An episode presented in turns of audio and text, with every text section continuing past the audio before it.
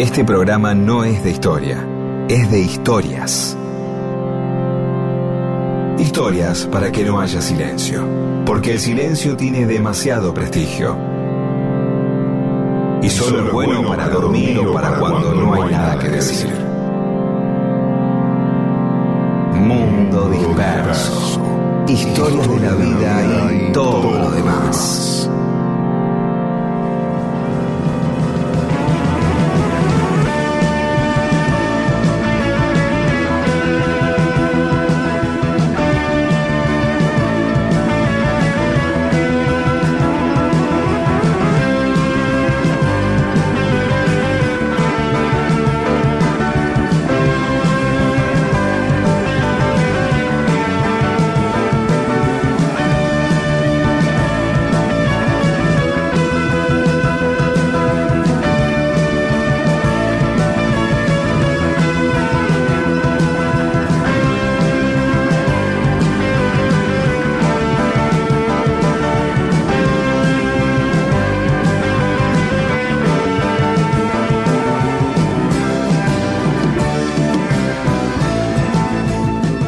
Hola, ¿cómo les va? Aquí estamos en Mundo Disperso. Somos Pedro Saborido, Daniel Míguez, con Paula Weintraub, Olivia Dayes y Eamon. ¿Cómo andás, Pedro?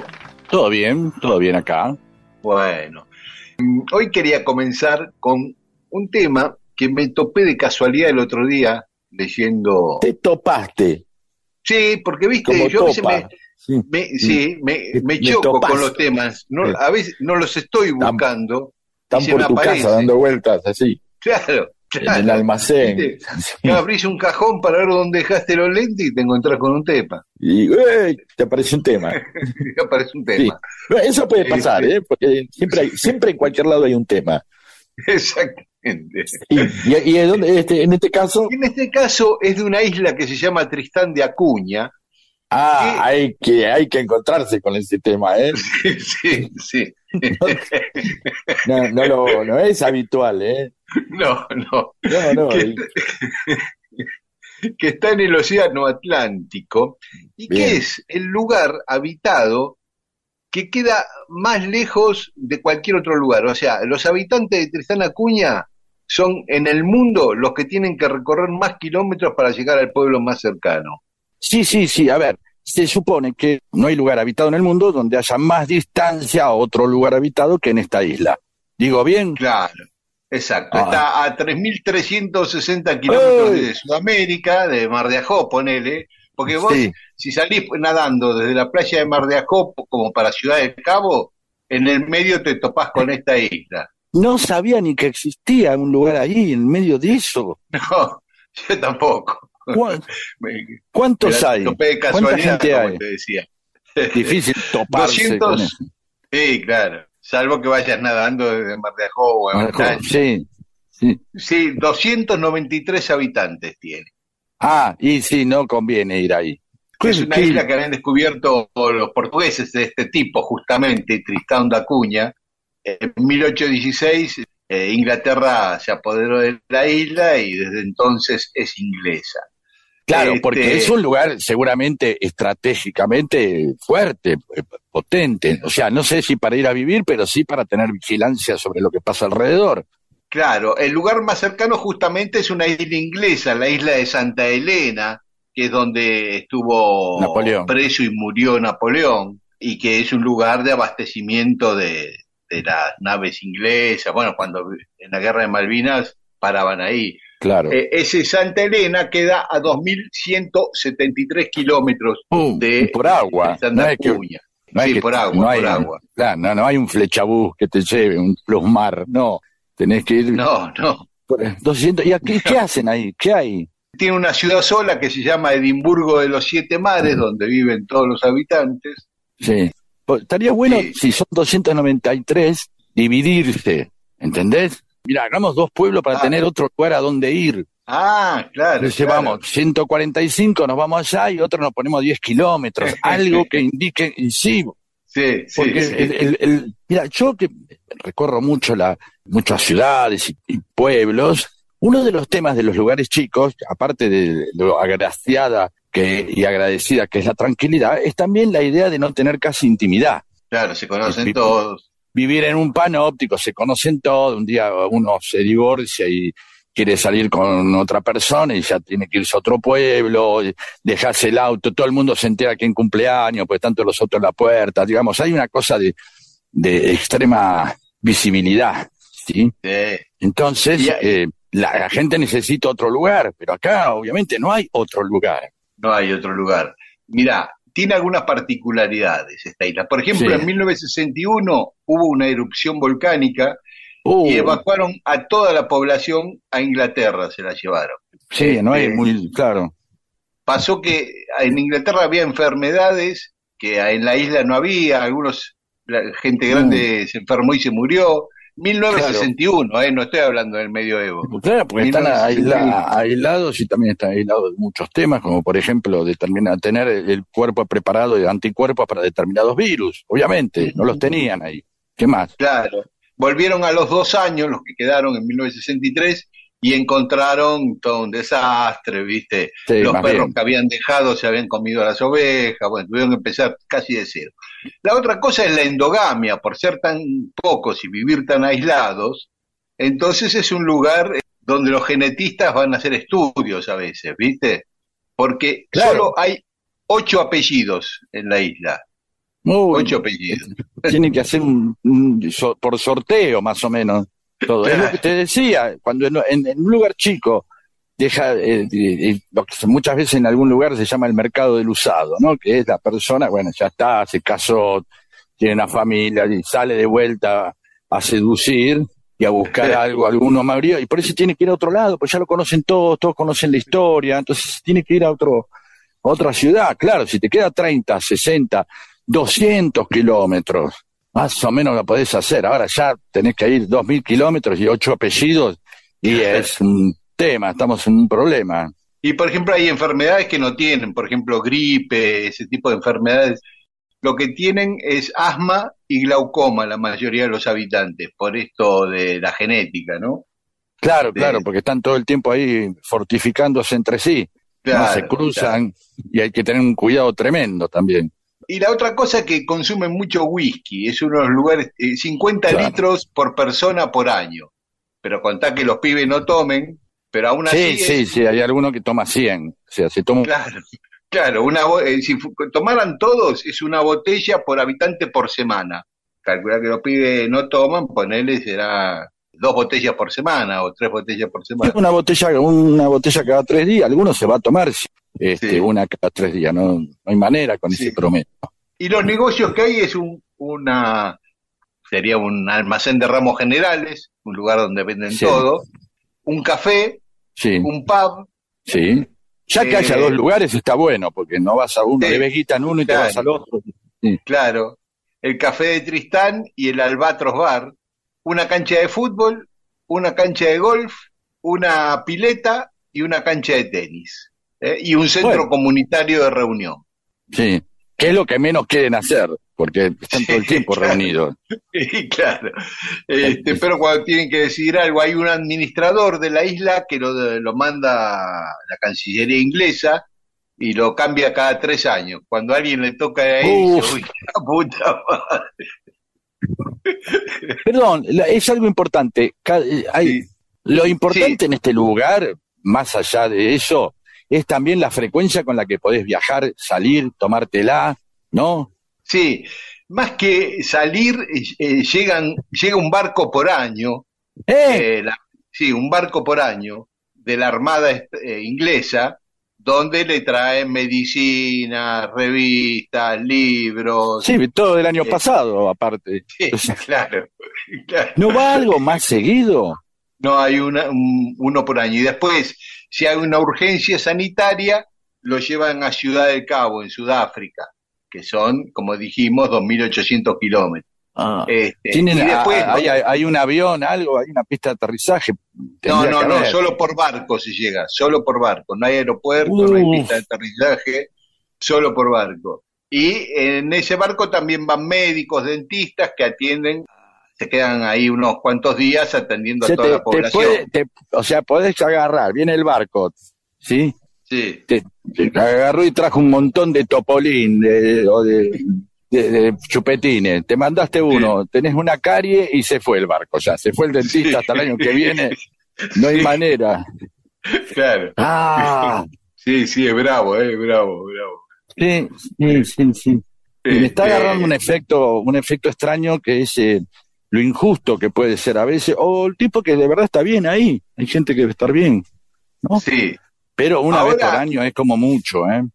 Están, están tratando de ponerle internet. Por ahora se conectan solo con un teléfono vía satélite que lo tiene el administrador. Si alguien quiere hacer algún llamado o algo así, tiene que ah. pedirle el teléfono vía satélite al administrador. Y, llegó en este siglo, en el 2000 y pico, la televisión. Que no tenían este, tampoco. No tenían televisión y ahora tienen cinco canales ingleses. Bien. A través del servicio de radiodifusión de las Fuerzas Armadas Británicas. Uno se, se compara con la vida con uno, bueno, el tipo que está ahí ya sabe, se acostumbrará a, es como estar preso. Claro, uno no lo puede dejar de comparar con la vida de uno. Claro, ¿no? claro ¿Cómo se imagina uno? Ay, ¿cómo ahí estoy sin WhatsApp, sin, sin, sin nada, sin sabiendo que durante un año no va a ir nadie, ni siquiera como para decir, che, no sé, inventemos, tengamos un atractivo turístico, claro, ¿quién va a ir a hacer dos mil kilómetros para un lugar tan chiquito? ¿No? Y es el único lugar comunista, diría yo, de Inglaterra, porque eh, todo el terreno es propiedad del Estado, la propiedad es comunitaria, nadie puede tiene propiedad privada ahí. Este, e incluso tratan de que la cantidad de pastos y de ganado que tiene cada familia sea más o menos eh, parejito para que ninguno sea más rico que otro. No, no, y aparte, ¿a quién le va a vender o no? Y aparte, por eso no hay propiedad privada, porque ¿a quién le van a vender un terreno ahí? Claro. Yo había pensado para musicalizar esto, empecé a buscar canciones con islas, no me cierra ninguna, porque la isla bonita de Madonna no pega con nuestro programa, hay una isla en el sol de Wiz, pero más o menos, tan lejos, pero es porque es lejos, no te va a gustar, pero no es una isla.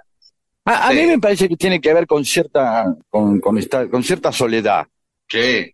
Un cierto estar en medio de, no sé, me, me, me, aparece el capitán Beto acá, por una cosa de estar allá, lejano, aislado, en otra, en otro ah, claro. Sí, sí, sí, sí. ¿Eh? En el medio del espacio en vez de en el medio del mar, pero está bien. Es que es ¿eh? muy parecido esto. ¿Cuántas diferencias puede estar entre estar ahí y estar en una... Bueno, sí, la nave espacial es más difícil, que te vayan a buscar.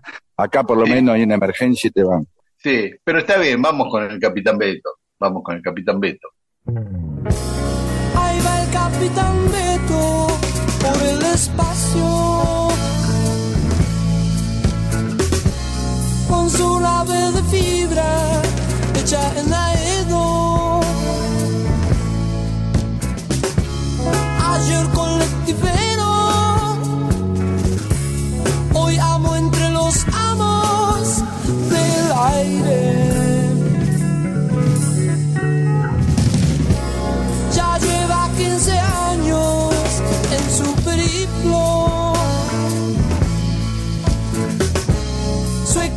Tan precario como su destino.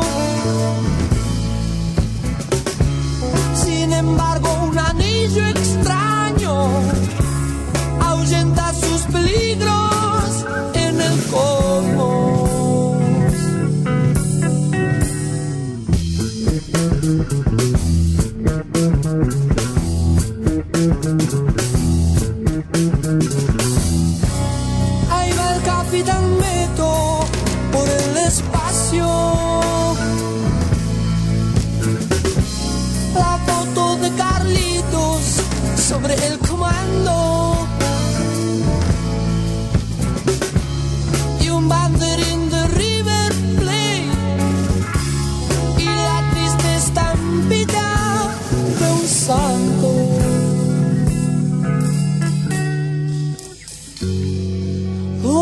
Está el lugar al que todos llaman cielo? Si nadie viene hasta aquí a cebarme unos amargos como en mi viejo plan. Porque habré venido puedo más de soledad, ya no puedo más de soledad.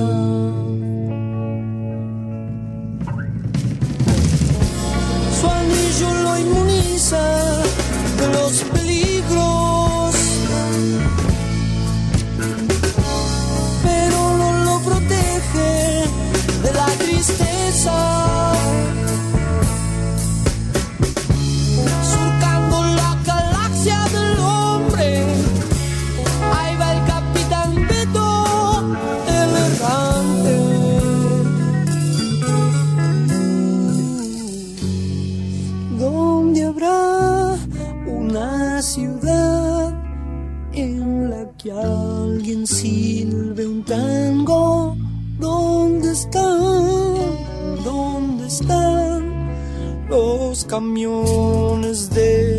basura? Mi vieja y el café. Si esto sigue así como así, ni una triste sombra quedará, ni una triste sombra quedará.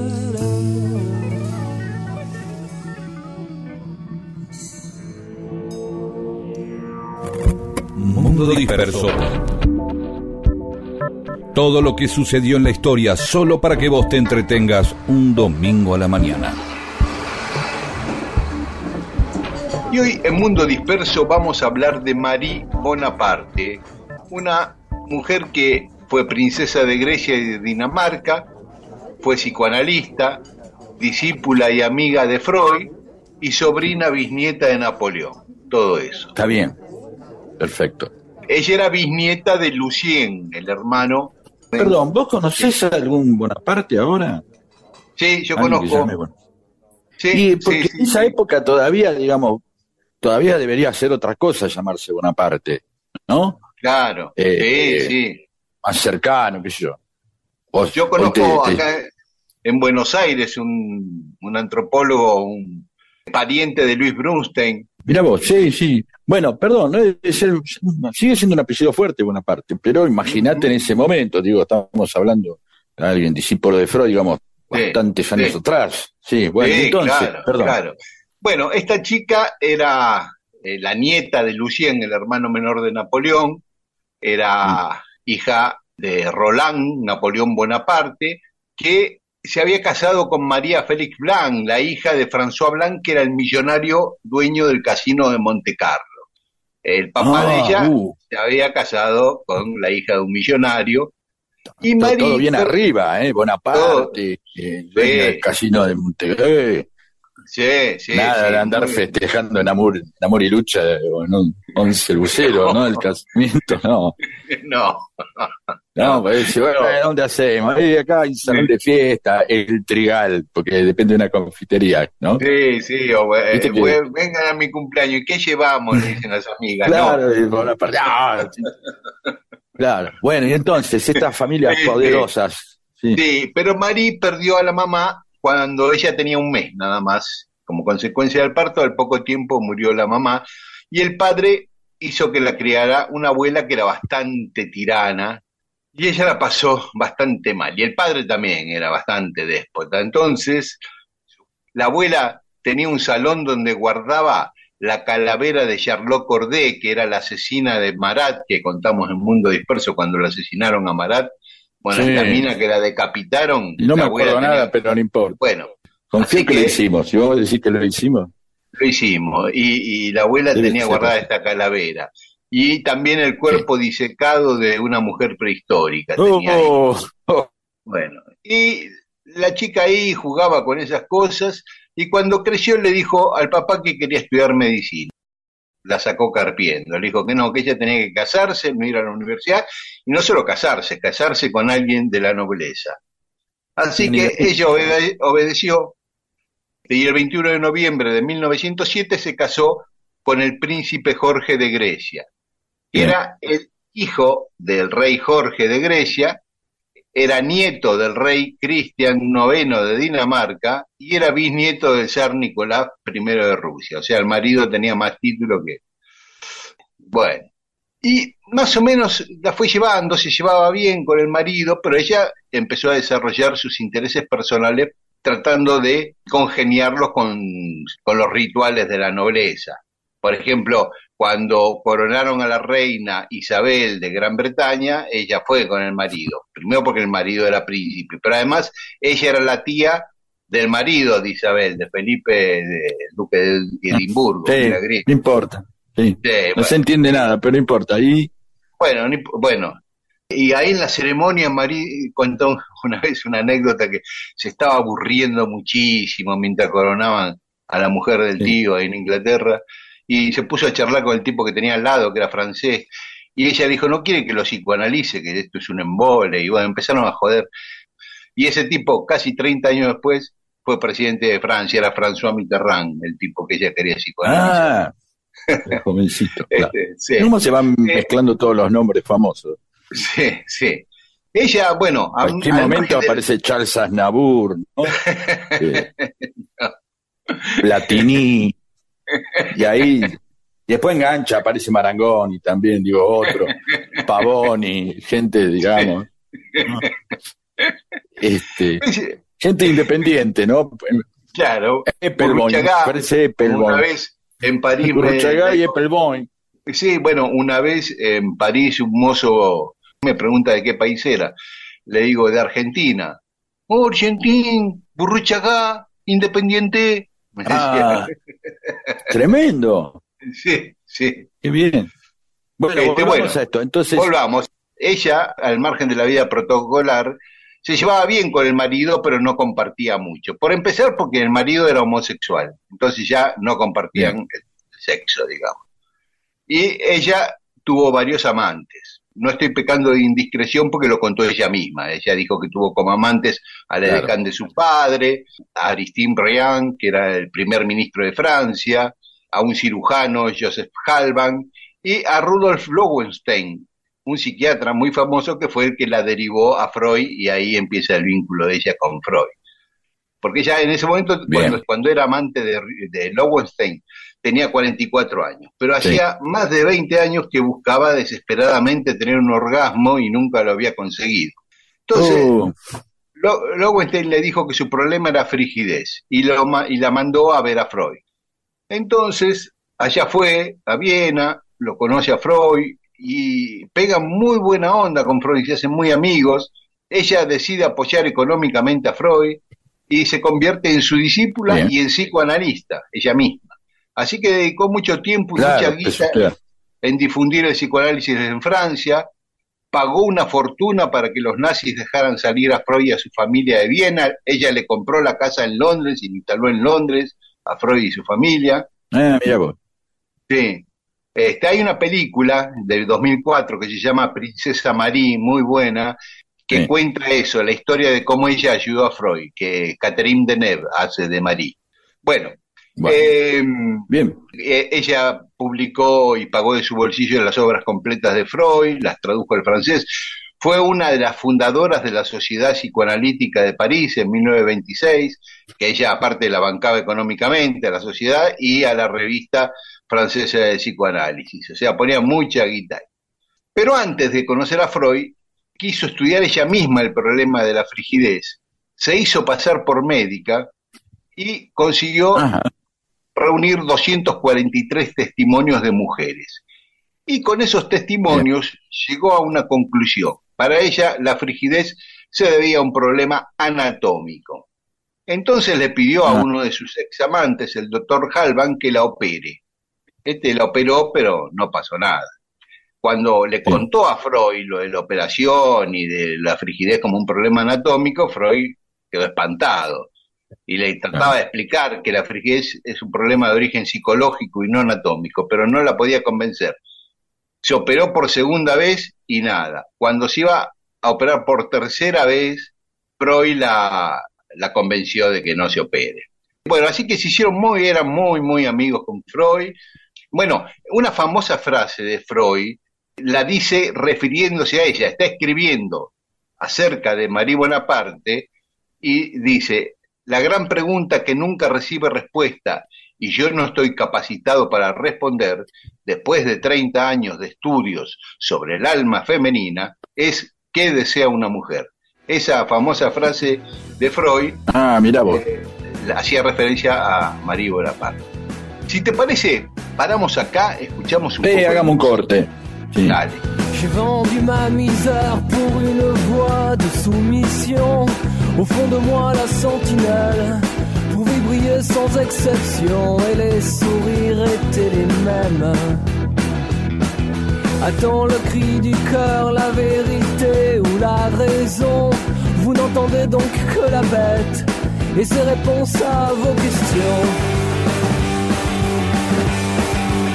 Est-ce que la fièvre est un délit d'opinion? Est-ce que ma peine était un vote de sanction Et la sentinelle qui trouve réponse à mes questions. Serait-ce la bête?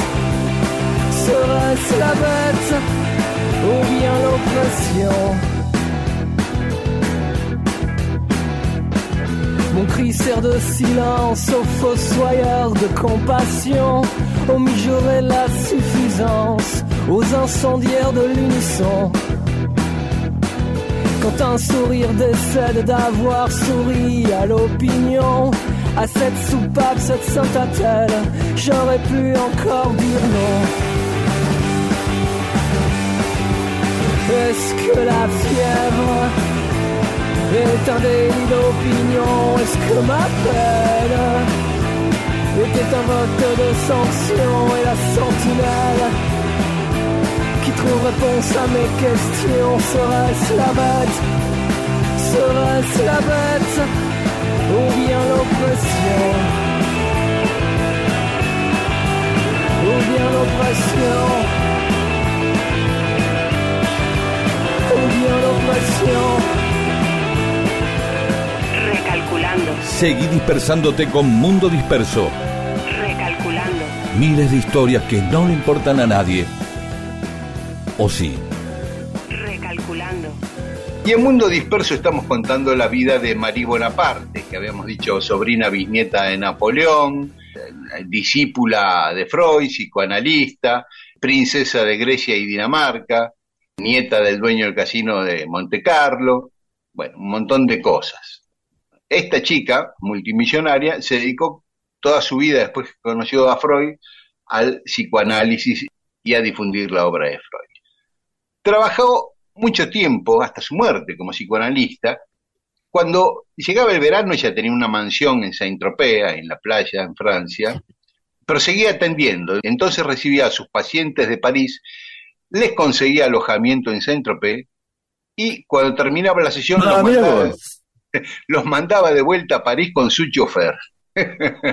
Tremendo. No sé, a, a, a Debía costo de ella cobrar o a. Sí, no, no sé, La como le sobraba la, plata nafta, por ahí. Claro. Los peajes, una parada en una IPF, café. Atendía, claro, claro, un cafecito ahí, Café y un esconde queso. Ahí. sí, o una baguette. Sí, lo que hubiera allá, seguro. En la IPF de allá, sí. Claro. Atendía en el jardín, ahí en su casa de verano, abajo de un árbol. Ubicaba al paciente en un diván y ella se sentaba atrás, en un sillón de mimbre, tejiendo crochet. Era un poco heterodoxa, ¿no? Sí, sí, sí. Sí. Yo cuando, cuando iba a terapia, sin mi psicoanalista, el Sí, licenciado Eduardo Benito, si No, hubiera encima si escuchá, crochet, claro. hubiera desconfiado de Benito. No, Eh, es- escucharlo el ruidito, sí, las, las agujas, ¿no? sí, sí, sí, sí. Bueno, oh, la puta madre, de- se me escapó un punto, ¿no? De tanto. Sí, o está ahí, tiqui tiqui mirando Radiolandia, sí. Cada tanto ves que para el tiqui tiqui es porque da vuelta una hoja, ¿no? Pero, sí, entonces, eh, Sí, ya es está, era- psicoanalista, millonaria, sí. Sí, todo. y una buena mina. Parece que casi todos la querían, ¿viste? Porque, Ay, mira, aparte de, a Freud- de, de salvar a Freud, salvó a más de 200 personas del nazismo. Freud pidió que sus cenizas se guardaran en una urna griega que le había regalado Marie. Y así fue. Bien. Sus hijos, porque a pesar de que el marido era homosexual, tenían que darle hijos a la corona y tuvieron dos hijos. sus hijos dijeron que fue una gran madre. Su marido le pidió que fuesen enterrados juntos porque nadie en el mundo le daba tanta paz como ella. O sea, una mina querida, ¿viste? El que la destruía siempre era Lacan. Lacan le daba con un caño a, a- a los libros Ah. que escribía ella. Pero muchos reivindicaron sus estudios, sobre todo los estudios sobre la importancia del clítoris en el orgasmo. ¿no? Por ejemplo, el ginecólogo alemán Ernst Grafenberg, que después descubrió la Sí. zona erógena, que le llamaron punto G por el apellido, por Grafenberg, porque era difícil. Ah, mira vos, no sabía eso. Claro, no le iban a decir punto Grafenberg, entonces es más fácil de decir Sí. punto G. Bueno, Y aparte, eh, más que, que como el clítoris en las zonas erógenas reciben una orden, gracias. ¿no? Como, Grafenberg. ay, sí. Y entonces sí.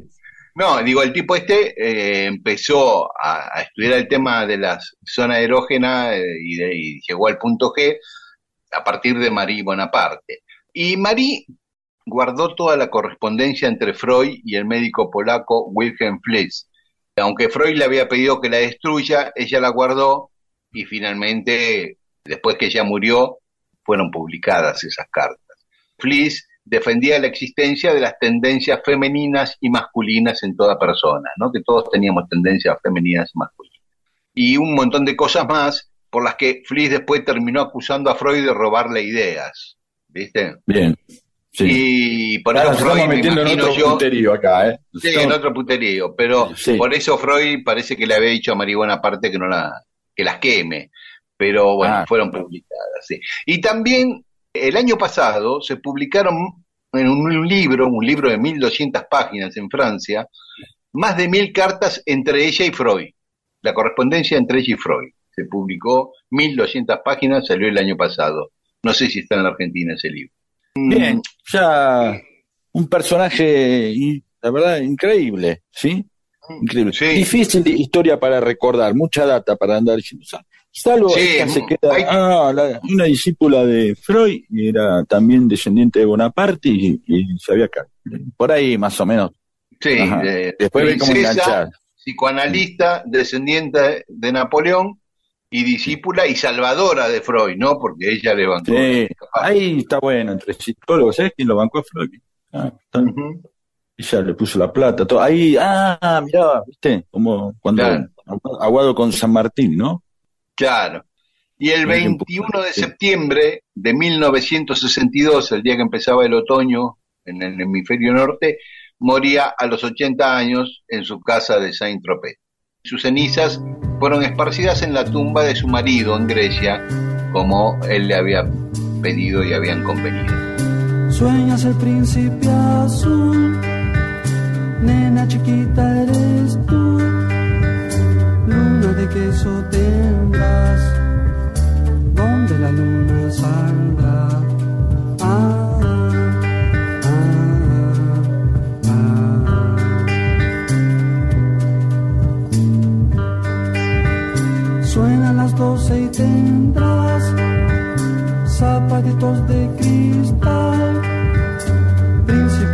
príncipe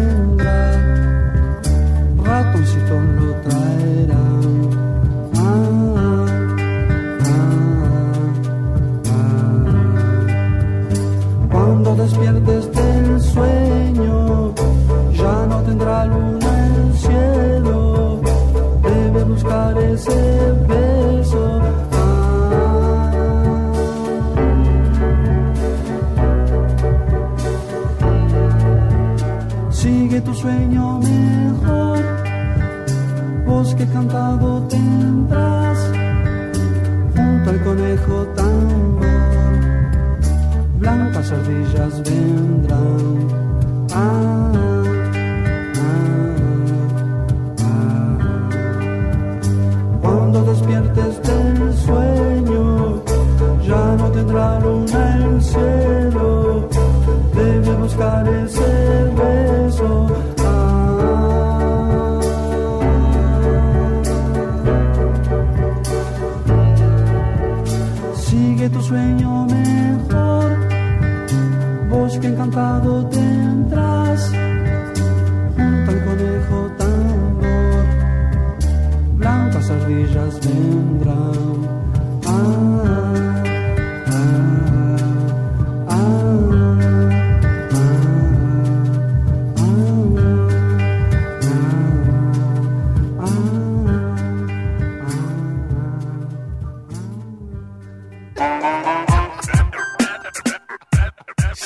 Dispersándote con Mundo Disperso.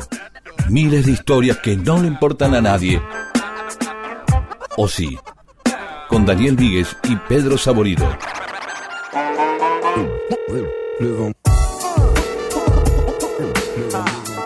Y en Mundo Disperso tenemos mensajes de los oyentes.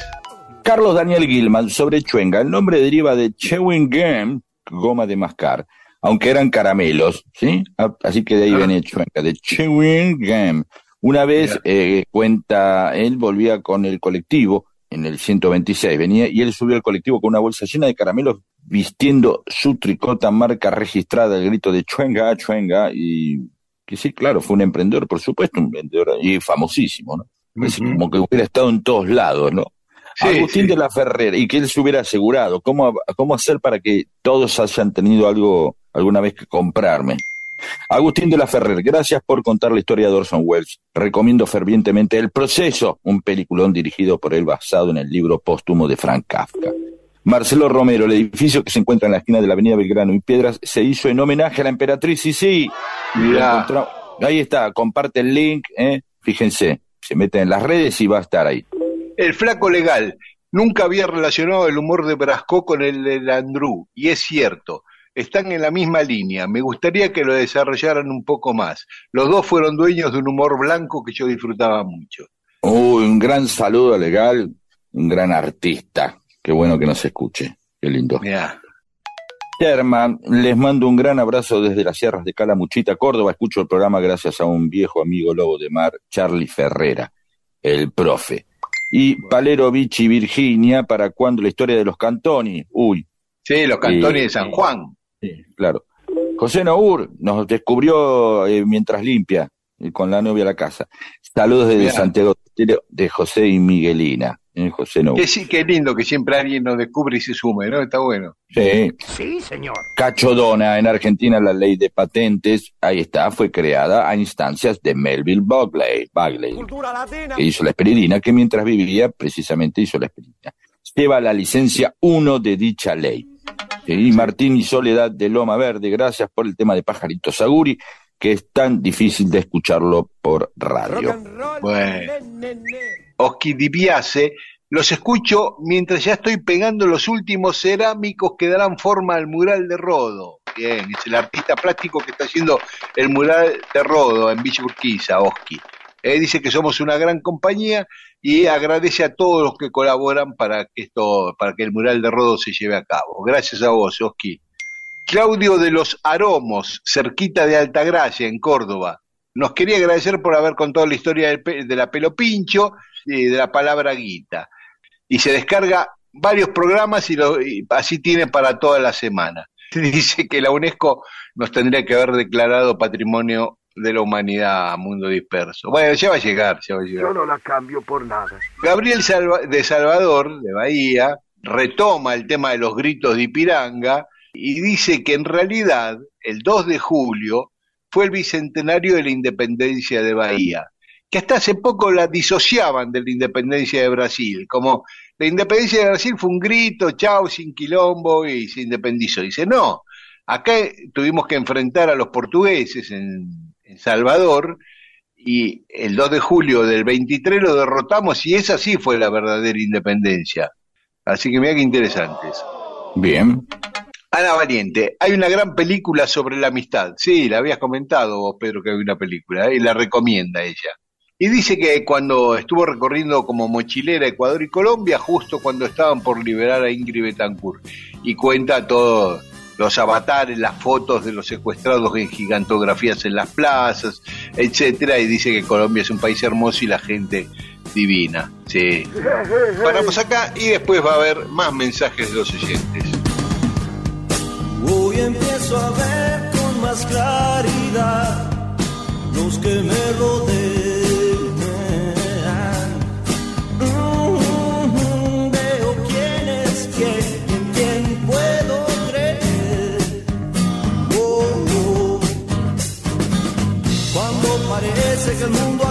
En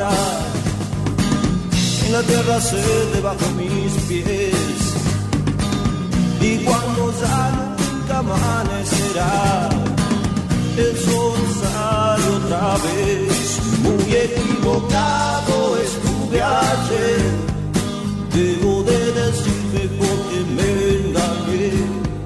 A suponer que eran muchos los amigos en que yo Eran solamente siluetas, sin creencias ni fe. Eran solamente poses y que aparentaban saber. Hoy por la mañana sentí nuevamente esas locas ganas de quererme bien me siento muy fuerte solo por saber que amo a mi mujer. Dios se me distrajo por un momento y la buena suerte me abandonó. Y el maldito diablo sin perder tiempo la sangre misma Esto es Mundo Disperso. Todo eso que alguna vez sucedió solo para que vos estés escuchándolo ahora. Mundo Disperso. Con Daniel Víguez y Pedro Saborido.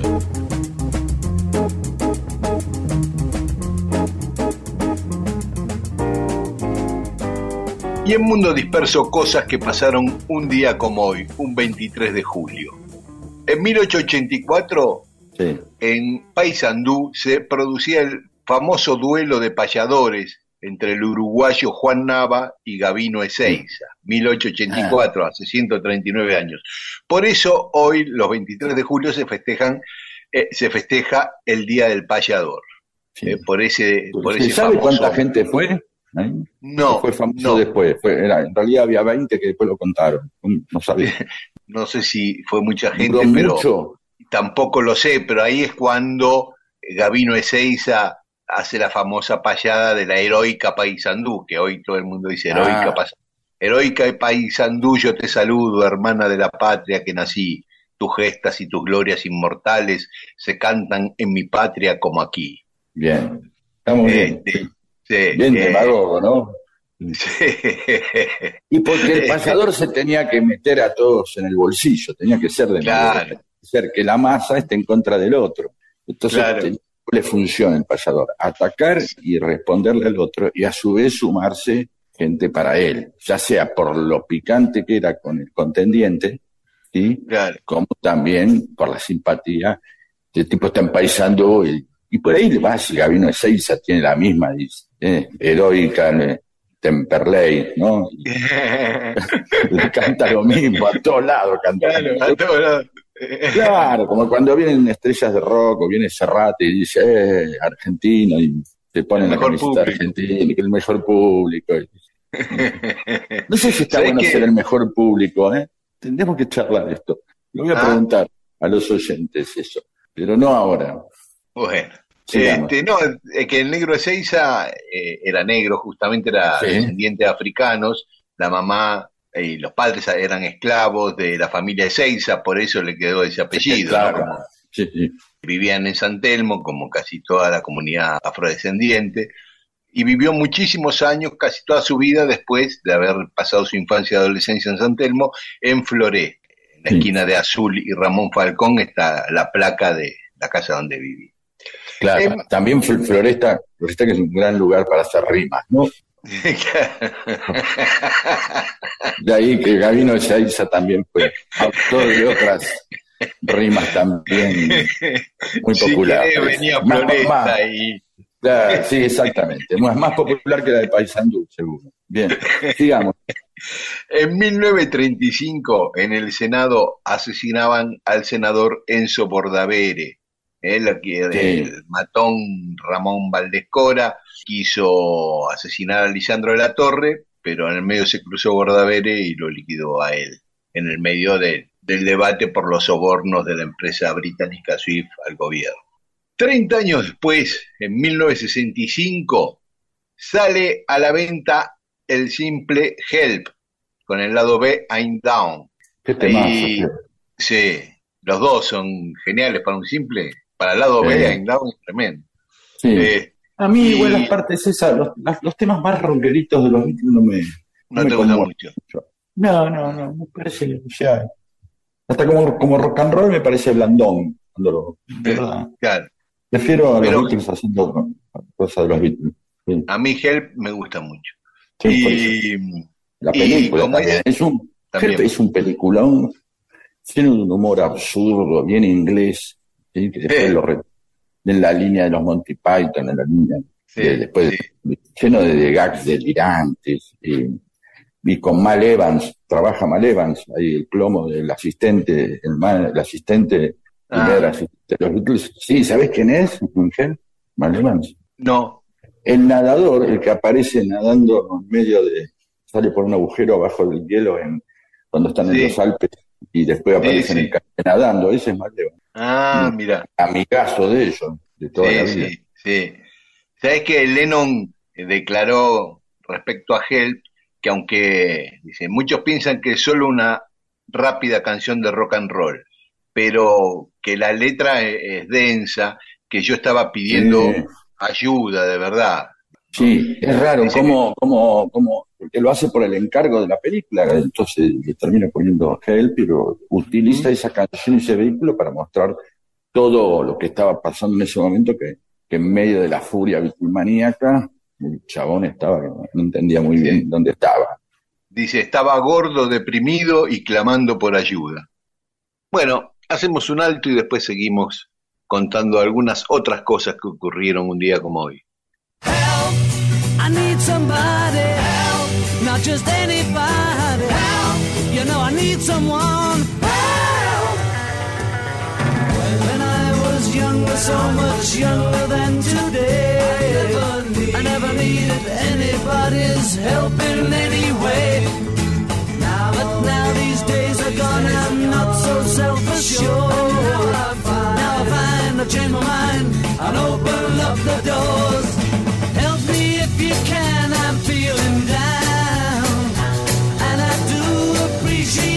could be mine.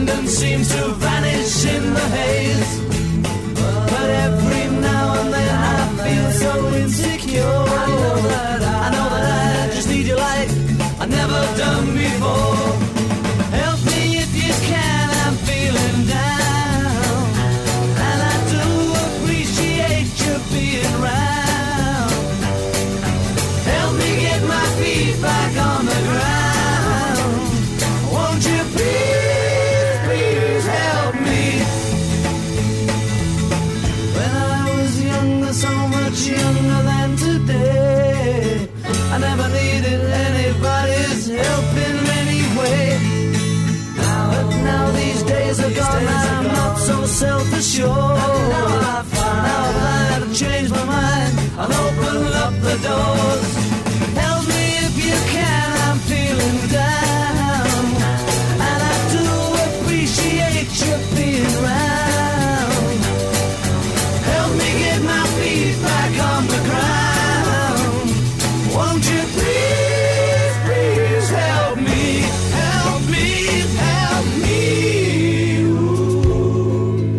Para fiestas, cumpleaños, encuentros en la puerta del colegio y en cualquier ocasión en la que hay que comunicarse con otra persona, existe Mundo Disperso, el programa que provee historias que unen a la gente y la hacen más buena, porque se comunican entre sí.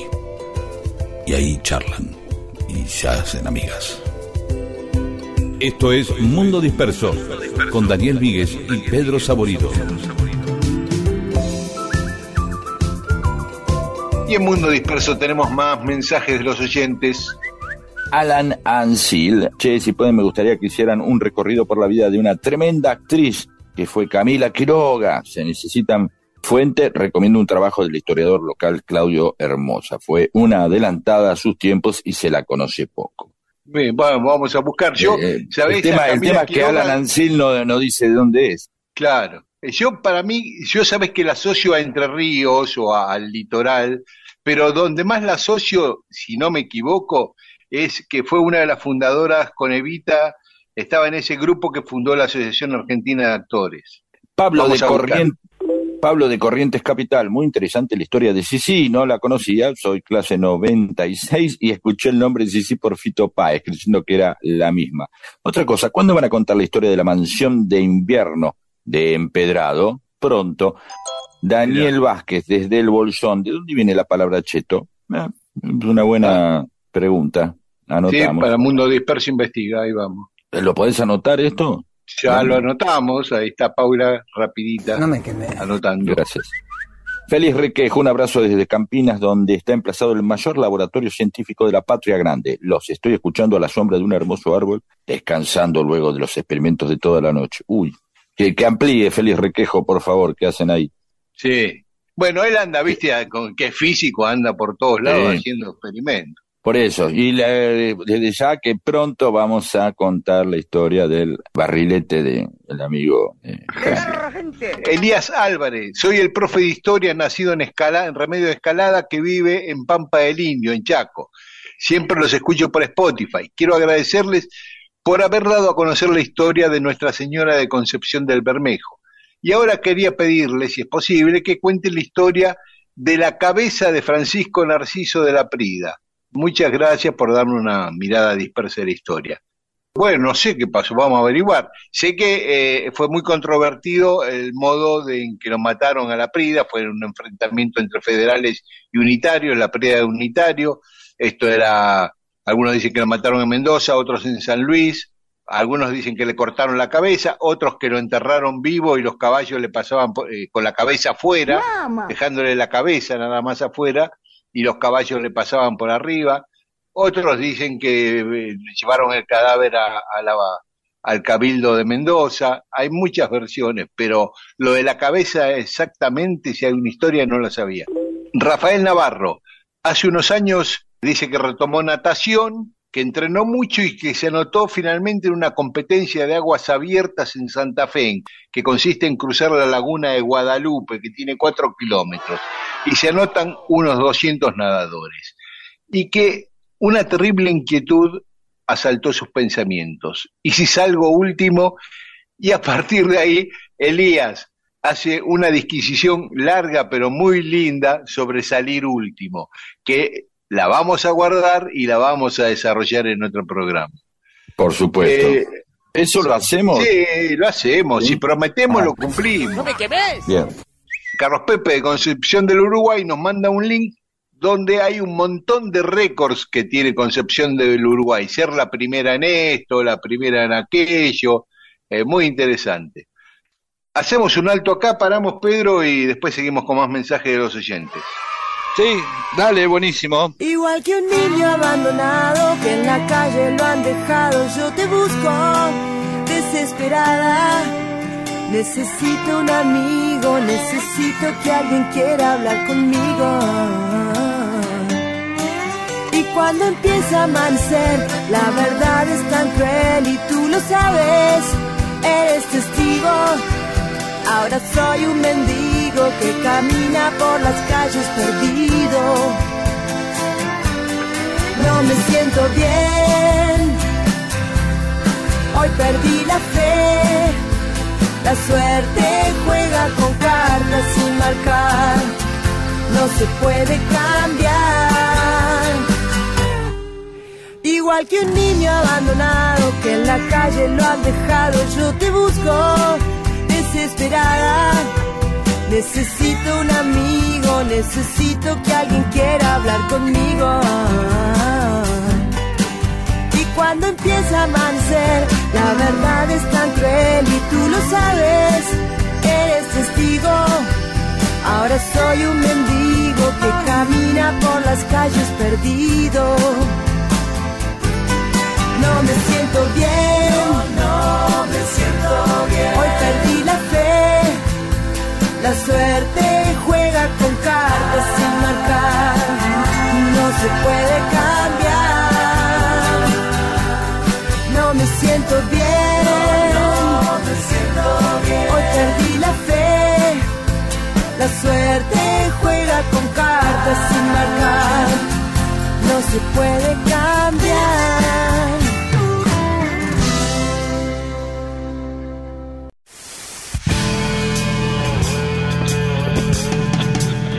Si las cosas ocurren o ocurrieron y vos no lo sabés, entonces para vos no existen. Dale existencia a la historia escuchándola. Mundo disperso, eso que existe cuando vos lo escuchás.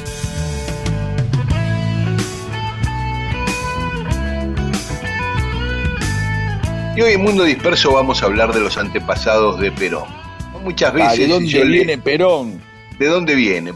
Porque me generó esta inquietud haber leído muchas veces que tenía alguna rama de su familia aborigen, ¿no? Sí, Sobre todo del lado de su mamá, de Juana Salvadora Sosa. sí. Porque del lado de su papá, no hay duda. Los ocho tatarabuelos por parte de su papá son dos italianos, dos ingleses y cuatro franceses. Uh, qué mezcla. Sí. Y los cuatro bisabuelos por parte de su papá es un italiano, un inglés y dos franceses. Bien. Este, y sus dos abuelos paternos, uno es de Buenos Aires, Tomás Liberato Perón, el médico, y otra es de Paysandú, Uruguay, Dominga Dutey, que fue una abuela decisiva Bueno, en la sea- vida de Perón. porque- Está bien, ya todos bien, ya una familia instalada. O sea, Perón ya era tercera generación de argentinos. claro, claro, ¿sí? En una época Este- donde todavía se cruzaban muchas inmigraciones, ¿no? Claro, Es, es más, Eh. ra- es más raro, no ser, era, seguramente era más raro no ser hijo de inmigrantes. sí, sí, por Muchos supuesto. casos, digo, Sí, obviamente. sí, sí, sí, sí. Quizás el más famoso fue el abuelo paterno, Tomás Liberato Perón, por su destacada actuación en medicina, ¿no? Tuvo muchos cargos en política también. Eso por el lado del papá, de Mario Tomás Perón. Por el lado de la mamá, de Juana Salvadora Sosa, tenemos los abuelos de Perón, Ju- Juan Sosa y Mercedes Toledo. La línea genealógica del abuelo materno de Perón, Juan Sosa, se corta en 1809 con los bisabuelos ubicados en Santa Fe, José Romualdo Sosa y Juliana Martínez. Hacia atrás no encontré datos, de ahí puede venir este, la teoría de que algunos antepasados de Perón fueron tehuelches. Por el lado de la mamá, de Mercedes Toledo, sí hay una genealogía que excede a los tatarabuelos. Los tatarabuelos, uno era de Córdoba, José Luis Toledo, Pascuala Correa, nació en Morón en 1800, se casaron en la catedral de en la Señora del Buen Viaje en Morón en 1815. Después, los otros tatarabuelos, José Cándido Gauna y María Eugenia Piñeiro, son de San Nicolás. Un bisabuelo de Chascomús, otro de San Nicolás, así que por ese lado no hay. O sea, sintetizando, tatarabuelos de Perón. Dos nacieron en Italia, dos nacieron en Inglaterra, cuatro en Francia, dos en Santa Fe, dos en San Nicolás, uno en Córdoba y uno en Morón. 14 de 16 tenemos. Por eso, la única posibilidad de alguna ascendencia aborigen que podría existir es a través de la familia paterna del papá de Juana Sosa, ¿no es cierto? Que muchos dicen que eran oriundos de Santiago del Estero, esos ancestros, y a su vez descendientes de españoles, pero eso no está registrado eh, genealógicamente, ¿no? Los ocho Sí. bisabuelos, uno nació en Génova, en Italia, otro en Londres, Inglaterra, Mm. otro en Saint Etienne de Baigorry, en Francia, dos en ese, en ese lugar, dos en Santa Fe, uno en Chascomús y uno en San Nicolás. Ahí Bien. tenemos los bisabuelos. Y los abuelos es más fácil, tenemos uno en, en- en Buenos Aires, uno en Paysandú, Uruguay, uno en Santa Fe y uno en Azul.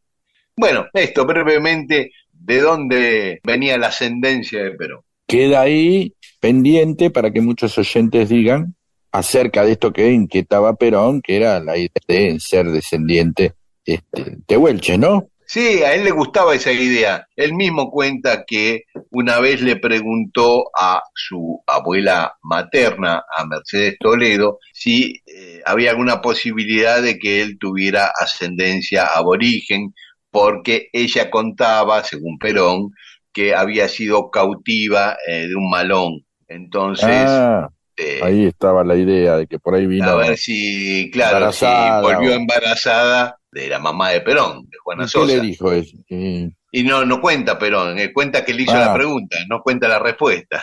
Bien, bien peronista. Y la, seguramente la abuela también fue peronista y le contestó lo que quería escuchar y, y ya está, anda tranquilo.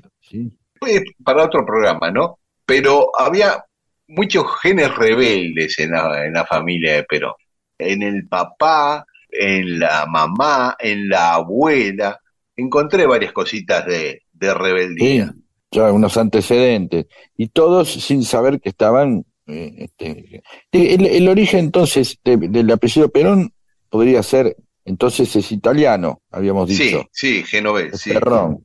Yo pensé que tenía algo francés, ¿no? Pero no, parece que no. Claro, no, no, francés venía por el lado de su abuela. Sí, Juana ahí viste que siempre hay unas propagandas Dutey. que apare- aparecen unas propagandas de un chocolate Perón, ¿viste? No sé de dónde es. Sí, Ah, después vamos sí. a ver si lo subimos a las redes. Sí, Bien. sí, sí, sí. Y los nombres con- son por su abuelo Juan Sosa y su abuela Dominga Dutey, por eso Juan Está, Domingo. está muy bien. Bien. Ah, ¿ves? Sí. Y la Sí. mamá de Perón, mira este dato, ¿no? Para terminar, digo, la mamá de Perón, ya viuda, en 1940 se casó con un peón de su estancia. Y ella tenía 65 años y él 44. Algo muy raro para la época, ¿no? En Comodoro Rivadavia, donde vivía, que la mujer sea 21 años mayor que el marido. Bien, son las transgresiones ya que había en la Sí, sí, familia, sí. ¿no? Eso digo, es un ejemplo de las transgresiones de la familia de Perón. Bien. Hay un cielo para ver de la ventana del avión. Hay otro para ir a conectarme con vos.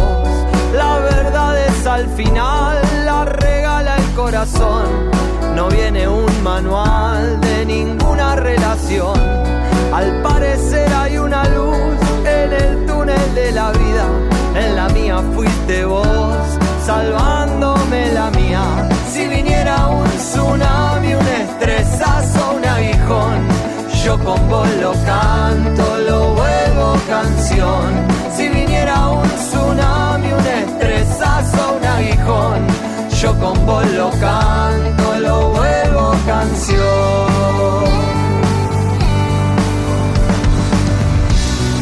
seca como el agua,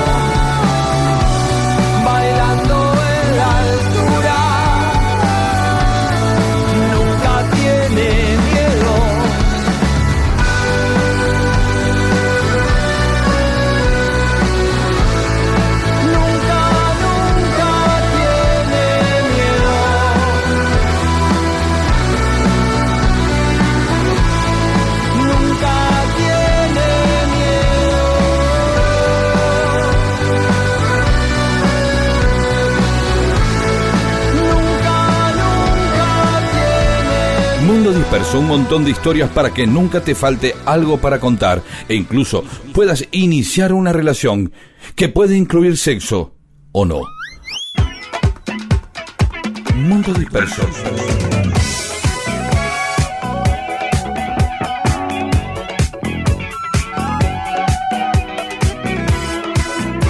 Y en Mundo Disperso, algunas otras cosas que ocurrieron un día como hoy. En 1818, Estanislao López asume como gobernador de Santa Fe y estuvo como gobernador 20 años, hasta 1838 cuando murió, ¿eh? de, murió de tuberculosis. Así que fue en la historia el gobernador más importante de Santa Fe, no solo por lo que duró en el cargo, sino porque le dio la institucionalidad a la provincia, digamos. Eh, ¿Y sabes que no tiene calle en la ciudad de Buenos Aires, Stanislao López? ¿Sabes que yo te iba a decir eso? De que en, en toda eh, yo viajo mucho, en, todo- en todos lados vas a ver siempre referencias eh, que tienen que ver con lo nacional que se repite en Capital Federal. ¿no? 9 de julio, Mitre, Belgrano, Rivadavia. Pero después están las particularidades. De, de pronto en Capital Federal, y- en La Rioja, por ejemplo, en La Rioja, obviamente tienen los dos clásicos que son Facundo Quiroga y el Checho Peñalosa, ¿no? Claro. Uno, uno más cercano a lo popular, Facundo Quiroga más cercano a, a alguna élite, me han explicado que esas serían algunas diferencias. Pero tuvieron parque en calle Sarmiento también. Hace, hace unos años se le cambió a una plaza el nombre de Sarmiento por eh, Facundo Quiroga, ¿no? Digo, hay, hay como una aceptación. En cambio, no conozco la, a la calle Chacho Peñalosa. Por ahí hay una y no la conozco en Buenos Aires. Es decir, claro. eh, Buenos Aires se muestra como una capital federal, pero no termina de homenajear al resto de aquellos próceres que son de cada provincia. O sea que no tiene mucho de federal ahí. Quizás el último, el gran intento en la nomenclatura catastral de Buenos Aires fue la de Rivadavia, cuando le puso Avenida Córdoba, Avenida San Juan, ¿no? Acá la- Sí, la- sí. el nombre de la provincia que fue Rivadavia, ¿o no? Sí, sí, sí.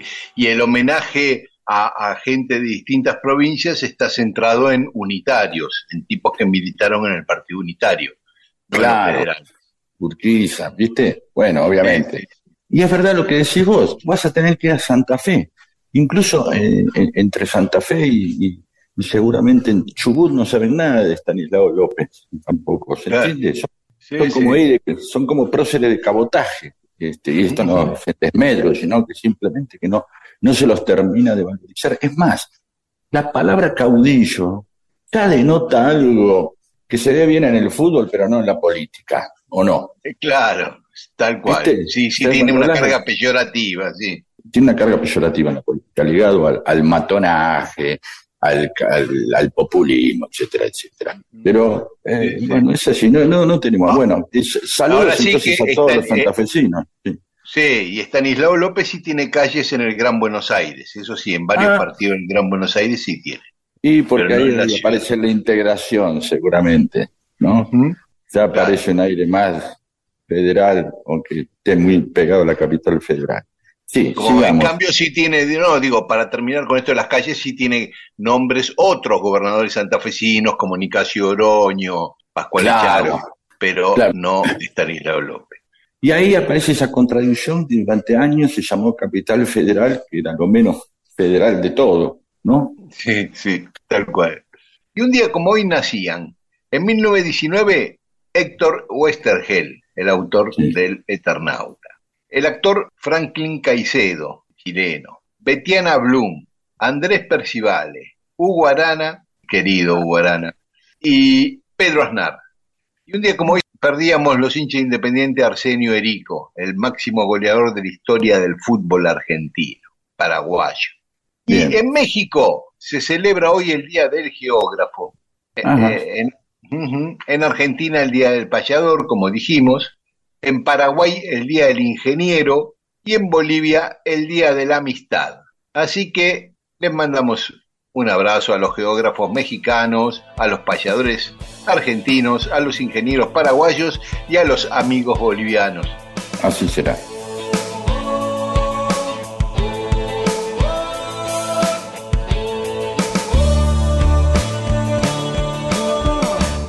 Yo quise más, no había fin.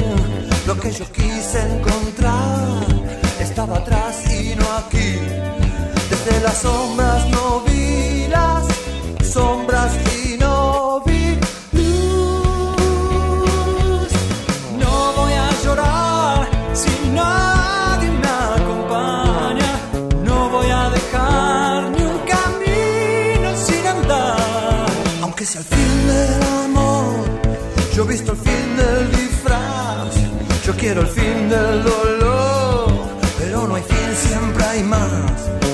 existe sombra,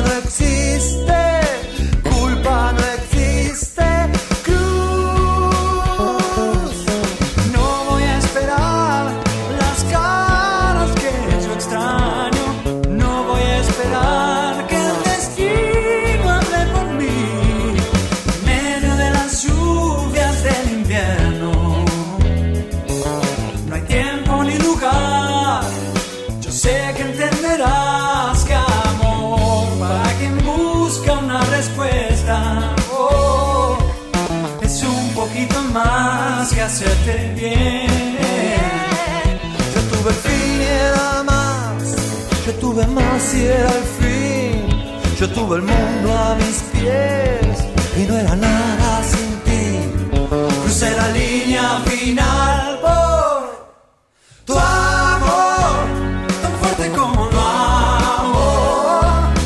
Tu amor para volar un mundo mejor. Tu amor me enseña a vivir, tu amor me enseña a sentir tu amor. Una conversación que iniciarás con alguien va a mejorar tu vida, va a suceder pronto.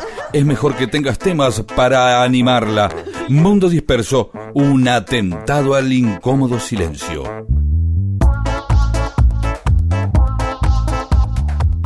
Y en Mundo Disperso tenemos mensajes de los oyentes. Arbolito Vengador dice, para el Mira Vos, son esos momentos donde tanto yo como Daniel Míguez, como cualquier oyenta oyente del programa, dice, ah, mira vos, porque se enteró de algo, son, son unas neuronas ahí que están preparadas para decir eso, ¿no? Para accionar ese mecanismo entre la sorpresa y el estupor. La historia de Roberto Muniz, dice él, de, eh, de Remedios de Escalada a Argelia, ¿no? El sindicalista, Claro. ¿se acuerdan? Sí, el héroe Héroe- nacional en Argelia. Exactamente. De Remedio de Escalada a Argelia. Manuel Roa, en el programa del 14 de mayo hablaban de un presidente estadounidense que decidía si un territorio pertenecía a Paraguay o a Argentina. Sí, es así. ¿Era, ¿Era normal que se realizaran estos actos? ¿Se- ¿Se necesitaba un tercero? ¿Por qué los Estados Unidos? ¿Podía ser cualquier otro país? Eh, Sí, podía ser cualquier otro país. Dos países en conflicto van a la guerra o deciden, eh, por conflictos fronterizos, eh, se hacía antes, ahora hace rato que no se hace, se pide el laudo de un tercer país que falle, que diga, bueno, a ver, ¿quién de los dos tenemos razón? Se hizo varias veces en la historia argentina. Rodrigo Javier Flores de Salta. Les pido que pongan música para la madre de él, Julita. Bueno, que era la cocinera de Arturo Ilia. Qué lindo. Adrián Glinsky. Cuenten cómo hizo la guita Gold Silver. El diccionario Digitus. ¿Estarán? de- No, no, que por ahí están la historia. Viste que muchas veces uno de pronto se entera o hay un capítulo que refiere a cómo hizo la plata Gold Silver. o Ah, Gold puede Silver. ser, Sí, o puede se ser, ¿eh? Seamos positivos. el Yo pensé que estaba haciendo una joda como un acto de no? corrupción de God Silver, pero... Pero, ¿por qué no? Eso, por ahí está. Hay ¿Cómo que investigarlo, hay que investigarlo. Sí, sí, sí. Ricardo Héctor Gatica. Tal vez junto al de Carlos Polimeni, este sea el mejor programa de la radio argentina. No me los pierdo. Bueno, sigue elogiando. Orlando Sosa dice que llegó a tomar virucola, que lo mejor que le pasó en la vida fue el mantecol y los calugas. Los calugas, Ah, sí. No me acuerdo caramelos los calugas. Caramelos duros de dulce de leche. Yo tampoco, pero me suenan, ¿eh? Y Silvana Ferraro nos pide que duremos más el programa. Bueno, vamos a ver, ojalá que duremos más, más de un año. Estoy pensando en una hora y media. No importa. Así que bueno, bien. Y entonces, ya que estamos, vamos a saludar a Charlie Alonso, a los queridos Hugo Colase, a Fernando Raluy, a Sergio Mario Casinari, a Gustavo Adrián Yáñez, a Tere Velasco, a María Teresa González, a Nico Redondo, a Ana María Verguela y a Jime Garay. Y también a Oscar Eleuterio Sagaceta, a Lidia Rivarola, a la tía Isa, a Lucrecia Serralunga, a Miriam Gaido, a Jorge Gorostiza, a Laura Nomás, a Silvia Lacún, a Alicia Dupuy, Fabi Geliberti y a la doctora Bárbares. Gracias a todas y a todos. Un saludo. Once upon a time, you dressed so fine, threw the bumps of dime in your prime.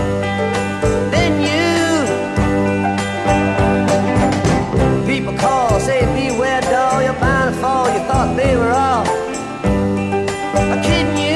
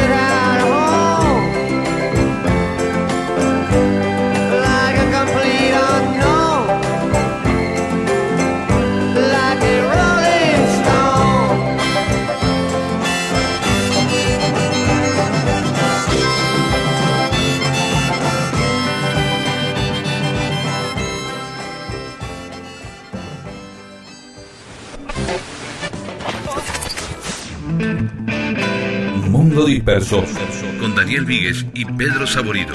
Todo lo que sucedió en la historia solo para que vos te entretengas un domingo a la mañana.